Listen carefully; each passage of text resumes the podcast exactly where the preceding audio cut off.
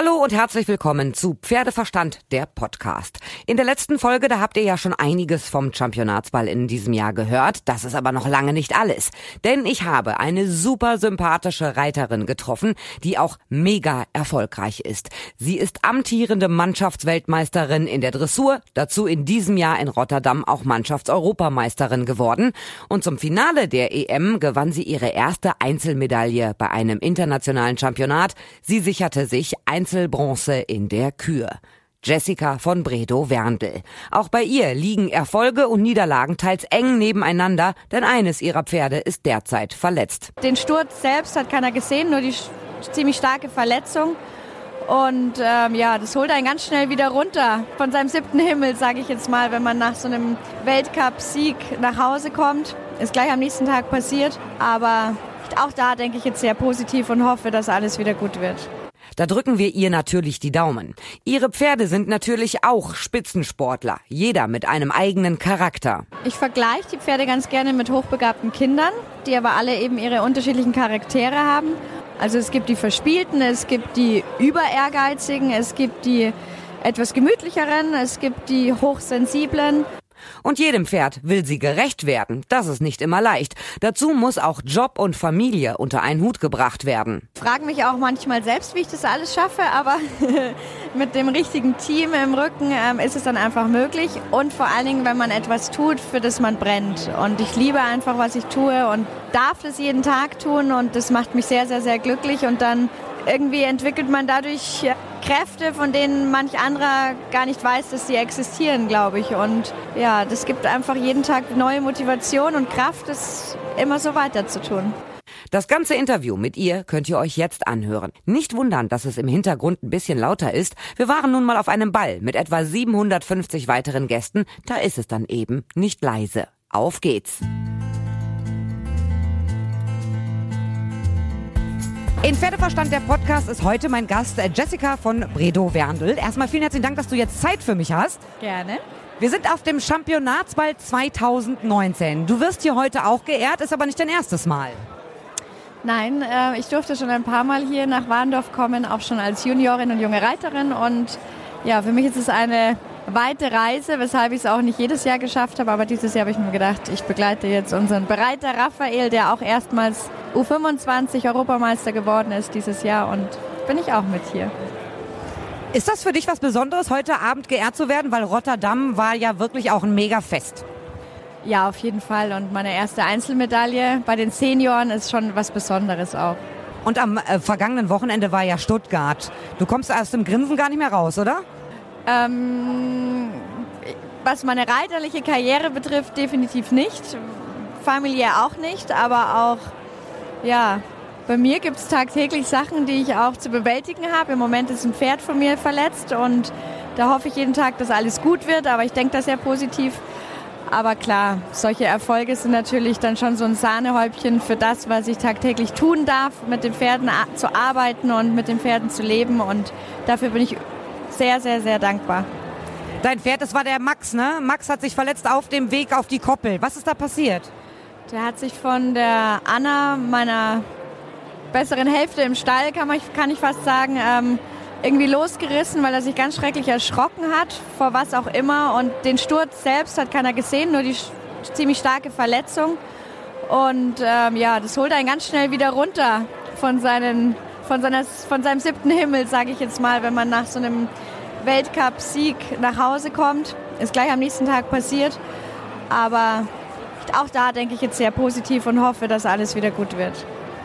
Wie schafft man das? Du hast es selber bei Instagram geschrieben, Höhen und Tiefen liegen so nah beieinander, da jeden Tag mit umzugehen, weil du hast ja nicht ein Pferd, du hast auch noch eine Familie und es, der Alltag, das ist ja alles nicht so einfach, das alles unter einen Hut zu kriegen und äh, naja, auch zu trennen. Sportlich läuft es gerade gut, das andere Pferd verletzt sich, das ist ja immer auch ein Wechselbad der Gefühle. Auf jeden Fall und ich frage mich auch manchmal selbst, wie ich das alles schaffe, aber mit dem richtigen Team im Rücken ähm, ist es dann einfach möglich und vor allen Dingen, wenn man etwas tut, für das man brennt. Und ich liebe einfach, was ich tue und darf das jeden Tag tun und das macht mich sehr, sehr, sehr glücklich und dann irgendwie entwickelt man dadurch äh, Kräfte, von denen manch anderer gar nicht weiß, dass sie existieren, glaube ich. Und ja, das gibt einfach jeden Tag neue Motivation und Kraft, es immer so weiter zu tun. Aber du bist ja auch noch Mutter. Das heißt, deine Familie will ja auch noch was von dir haben. Das bekommt sie auch. Also ich bin da auch sehr strikt. Ähm, Moritz, mein Sohn, bekommt seine Zeit und heute Morgen war es eben der Vormittag und ansonsten unter der Woche sind es die Nachmittage, die ich wirklich für ihn blockiere. Wenn nicht gerade ein außergewöhnlicher Termin ist, aber das versuche ich schon wirklich streng durchzuziehen, weil ich immer gesagt habe, ich brauche nicht Mama werden, wenn ich dann nicht da bin für meinen Sohn. Also bin ich vormittags die Profisportlerin und nachmittags die Mama und auf die Turniere nehme ich ihn eigentlich immer mit. Wie viele Pferde reitest du denn am Tag? Seitdem ich Mama bin, nicht mehr ganz so viele. Also jetzt sind es fünf bis sechs. Selten mal sieben. Aber einfach so viele, dass ich die gut am Vormittag zwischen 8 und 14 Uhr schaffen kann. Ja, aber sechs Pferde ist auch gerne mal ein Fulltime-Job. Ja. Du reitest die ja nicht nur 20 Minuten. Nee, das stimmt. Aber ich habe eben ein tolles Team hinter mir, die mir auch zwischendurch die Pferde abnehmen und herrichten. Sonst ist wirklich schwierig.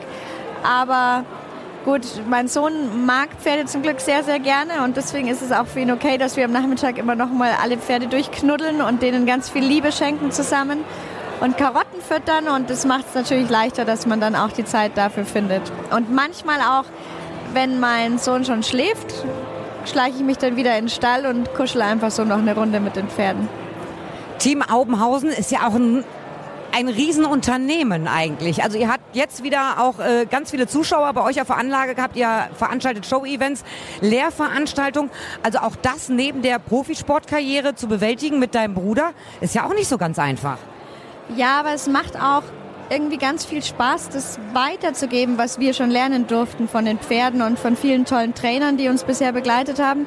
Und irgendwie haben wir dann auch das Bedürfnis, das weiterzugeben. Und äh, die Leute sind sehr dankbar, die zu uns auf die Anlage kommen, weil wir wirklich behind the scenes blicken lassen und ähm, einfach die an unserer Idee, an unserer Philosophie teilhaben lassen. Im letzten Jahr im Dezember hast du den Traumhengst für mich in den Ruhestand verabschiedet. Wie geht's ihm? Sehr, sehr, sehr gut. Der erfreut sich bester Gesundheit, kommt jeden Tag auf die Koppel und bekommt einmal die Woche sein Aquatrainer, sein Laufband, darf freispringen, wird drei bis viermal die Woche geritten und äh, ich glaube, er ist überglücklich. Wenn du überlegst, du hast so viele tolle, tolle Pferde, die du reiten kannst. Wer ist dein Traumpferd? Alle. Da möchte ich nichts zu sagen. Im Moment ist es natürlich mit der Lehrer gerade unheimlich schön. Äh, und ich genieße auch wirklich jeden Tag, den ich mit ihr zusammen verbringen darf, ob auf dem Pferd oder neben ihr. Sie ist wirklich ein ganz besonderes Wesen. Aber auch Zaire liegt mir wahnsinnig am Herzen. Sir Max, das sind alles wie Kinder von mir. Also ich, ich habe zu jedem Pferd eine ganz innige Beziehung und ähm, auch Une, was er für mich getan hat und was ich ihm verdanke, das, das ist schwer in Worte zu fassen. Ich bin einfach unheimlich dankbar für alles, was ich von ihm bekommen habe. Und der darf auch bei mir bleiben bis ans Ende seiner Tage. Und dafür bin ich seiner Besitzerin, Frau Büchler-Keller, sehr, sehr dankbar. Ich versuche das immer Leuten zu erklären, die gar keine Ahnung vom Reitsport haben, dass Pferde tatsächlich ja immer eine Persönlichkeit haben. Das glauben die einem nicht. Die sagen, Pferd ist gleich Pferd. Und ich sage, nein, weiß Gott nicht. Ich konnte es immer sehen, wenn ich in den Stall gekommen bin. Ich habe meinem Pferd in die Augen geguckt und ich wusste, oh, schlecht drauf oder gut drauf. Wie versuchst du den Leuten zu erklären, dass jedes Pferd wirklich ein eigenes Individuum ist oder auch eine eigene Persönlichkeit hat? Ich vergleiche die Pferde ganz gerne mit hochbegabten Kindern, die aber alle eben ihre unterschiedlichen Charaktere haben. Und zu denen ich auch einen unterschiedlichen Zugang oft brauche. Also es gibt die Verspielten, es gibt die Überehrgeizigen, es gibt die etwas gemütlicheren, es gibt die hochsensiblen. Und ähm, genau das finde ich einfach so das Spannende an dem Dressursport das, oder an dem Reitsport überhaupt, dass alle Pferde so wahnsinnig unterschiedliche Charaktere haben. Was ich bei dir total faszinierend finde, ist, du reitest die Pferde teilweise ohne Sattel oder auch nur am Halsring. Wie bist du dazu gekommen?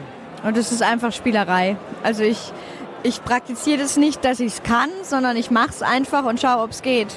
Und das ist einfach ein Teil meiner Ausbildungsphilosophie, dass ich gerne viel Abwechslung ins Training mit einbringe. Aber nur am Halsring die ganz hohen Lektionen zu reiten, ist ja nicht so ganz einfach. Das heißt, du musst aber mit dem Pferd ja auch schon ein sehr eingespieltes Team sein.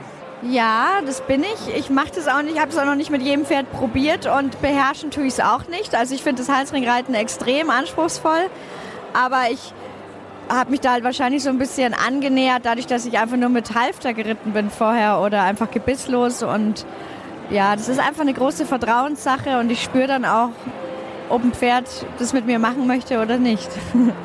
Ihr habt immer so viele Leute bei euch auf der Anlage, denen ihr was beibringt, wo ihr Schulungen auch macht, wo ihr zeigt, was ihr könnt und was eure Ausbildungsphilosophie ist. Hast du da mal eine Resonanz bekommen? Also abgesehen davon, dass sie sagen, oh, war ein schöner Nachmittag, dass sie wirklich im Endeffekt ihre Reiterei umgestellt haben?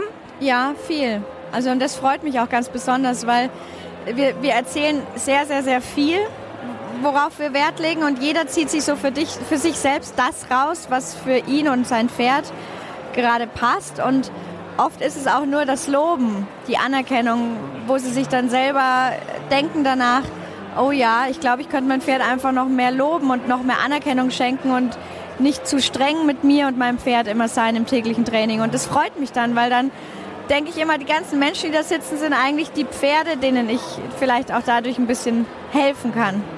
Was möchtest du im Reitsport überhaupt nicht missen? Das ist eine gute Frage. Ich möchte im Reitsport die schöne Zeit, die man mit dem Pferd verbringt, niemals, niemals missen. Und das steht für mich auch über dem Sport. Ich möchte einfach ähm, Zeit mit den Tieren verbringen. Und das ist für mich der Grund, warum ich diesen Sport begonnen habe und der Grund, warum ich jeden Tag in den Stall gehe und mich jeden Tag darauf freue. Jetzt ist ja die Wintersaison angefangen, also die Hallensaison. Klar, ist es keine Turnierpause für euch. Machst du irgendwas anders? Einige Pferde haben bestimmt Turnierpause, andere eben nicht. Wie sieht die Wintersaison für dich aus? Ja, da ist es noch ein bisschen schwieriger, das so abwechslungsreich wie möglich zu gestalten, das tagtägliche Programm, aber das gelingt uns auch. Und auch bei uns gibt es Ganzjahreskoppeln, also wir versuchen wirklich auch alle Pferde das ganze Jahr über rauszustellen. Und ähm, bei uns in Bayern liegt oft viel Schnee, deswegen bekommen die jetzt schon alle ihre Hufgrips rein. Und äh, dadurch, dass sie können sie dann eben nicht aufstollen im Schnee, deswegen können wir auch im Schnee mit denen draußen reiten. Und ansonsten, ob Turnier oder nicht, ähm, ich habe meine Arbeitszyklen. Es gibt äh, intensivere Trainingsphasen, aber auch die Regenerationsphasen, die sehr, sehr wichtig sind. Und wenn es keine Turniere gibt, ähm, habe ich immer das Gefühl, kann ich mich nicht ganz so schnell weiterentwickeln, weil Turniere für mich immer so eine Art Blick in den Spiegel sind. Und äh, je, je regelmäßiger ich das machen kann, desto konstruktiver kann ich dann wieder mein Training gestalten, weil ich auch weiß, wo es vielleicht noch ein bisschen Verbesserungsbedarf gibt. Und deswegen mag ich einfach die Turniere, weil ich finde, das ist der ehrlichste Blick in den Spiegel. Nächstes Jahr Tokio 2020, da bist du doch bei, oder nicht? Es wäre schön, wenn ich das jetzt einfach mal mit Ja beantworten könnte, aber das kann ich leider nicht, denn die Sichtungen sind erst im Mai und im Juni. Und Deutschland, wie wir alle wissen, ist äh, mit Sicherheit die, eine, eine der stärksten, wenn nicht sogar die stärkste Pferdenation, gerade was Dressur und Springen betrifft. Und ich wünsche es mir, ich war in Rio schon knapp dran und es hat damals nicht sein sollen und ich stelle es mir einfach vor, dass es nächstes Jahr klappt. Ganz bestimmt. Trainierst du deswegen besonders? Nein, das habe ich auch gelernt. Einfach mein Ding machen. Mehr als mein Bestes geben kann ich nicht. Das finde ich eine sehr, sehr gesunde Einstellung. Vielen, vielen herzlichen Dank. Ich drücke dir auf jeden Fall ganz fest die Daumen für Tokio 2020. Ich würde mich freuen, wenn ich dich da sehen könnte. Ich vom Fernseher, du live vor Ort. Du machst ja auch ganz, ganz viel bei Instagram. Ich folge dir da. Das ist unglaublich. Jeden Tag. Nein, nicht jeden Tag. Fast jeden Tag. Wenn ich nichts zu erzählen habe, erzähle ich nichts. Aber wenn ich was zu erzählen habe, dann teile ich das auch gerne. Und das Witzige ist, der Ursprungsgedanke von Social Media war bei mir tatsächlich, dass ich zeigen wollte, dass meine Pferde auf die Koppel kommen. Und ich habe immer gedacht, ich muss es zeigen, damit die sehen, dass Championatspferde rauskommen, ähm, damit sich der ein oder andere A-Reiter vielleicht auch fragt, oh, wenn die das Pferd rausstellt, mit dem sie gerade Europameisterschaft in Aachen geritten hat, 2015, ähm, dann kann ich mein Pferd ja vielleicht auch auf die Koppel stellen. Das kann ja dann nicht so gefährlich sein. Und ja, das war so eigentlich die Ursprungsidee für Social Media und jetzt mir machst du eine riesen Fangemeinde da. Ja, das ist echt erstaunlich schnell gewachsen auf jeden Fall. Aber die ganzen Nachrichten, die du über Instagram zum Beispiel bekommst, die kannst du doch nicht alle wirklich persönlich lesen und beantworten. Da müsste man ja 24 Stunden nur mit seinem Handy da sitzen. Genau, und das möchte ich auch nicht. Ich kann auch nicht alle Fragen beantworten. Also ich versuche immer mal wieder was zu beantworten und auch in den offiziellen Kommentaren. Aber ähm, die ganzen persönlichen Nachrichten, muss ich zugeben, schaffe ich nicht. Da bräuchte ich wahrscheinlich eine Assistentin, die mir dabei hilft und ich möchte es einfach selbst machen und so, du machst es noch selbst. Es gibt ja ganz, ganz viele Reitsportler, die lassen das machen, aber du machst es selbst und das ist dir auch wichtig. Ja, auf jeden Fall. Ich mache es selbst und es ist mir wichtig und es soll auch so bleiben. Vielen, vielen herzlichen Dank, dass du Zeit für mich hattest. Dankeschön. Gerne. Ich hoffe, euch hat gefallen, was ihr gehört habt. In gut zwei Wochen gibt es dann die nächste Folge. Dann spreche ich mit einer jungen, erfolgreichen Vielseitigkeitsreiterin, die jetzt vom Pony auf ein Großpferd umsteigt. Ihr könnt mir schreiben über pferdeverstand.podcastfabrik.de, über die Facebook-Seite oder über Instagram. Ich freue mich auf das nächste Mal, hoffe, dass ihr dann wieder dabei seid, wenn es heißt Pferdeverstand, der Podcast.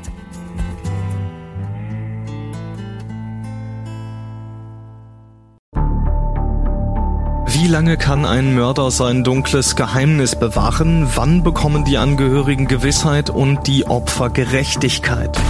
Jedes Jahr werden bei der Polizei rund 100.000 Menschen als vermisst gemeldet. Drei Prozent davon, also 3000 Menschen, bleiben länger als ein Jahr verschwunden. Einige werden nie wieder gesehen. Seit gut drei Jahren arbeitet die Polizei in NRW mit sogenannten Cold Case Units. Das sind Abteilungen, die wirklich nur damit beschäftigt sind, Mordfälle zu bearbeiten, die teilweise seit Jahrzehnten ungeklärt sind. Ich bin Mike Mattis, Radioredakteur und News Anchor und ich spreche mit Ermittlern über diese Fälle. In meinem Podcast Licht ins Dunkel, Cold Cases und ungeklärte Vermisstenfälle von hier beleuchten wir gemeinsam mit Profilern, Staatsanwälten und Mordermittlern Cold Cases und ungeklärte Vermisstenfälle aus ganz Deutschland. Immer in der Hoffnung, dass Angehörige endlich Gewissheit und die Opfer Gerechtigkeit bekommen. Licht ins Dunkel. Cold Cases und ungeklärte Vermisstenfälle von hier. Eine Produktion von Mike Mattis und der Podcastfabrik.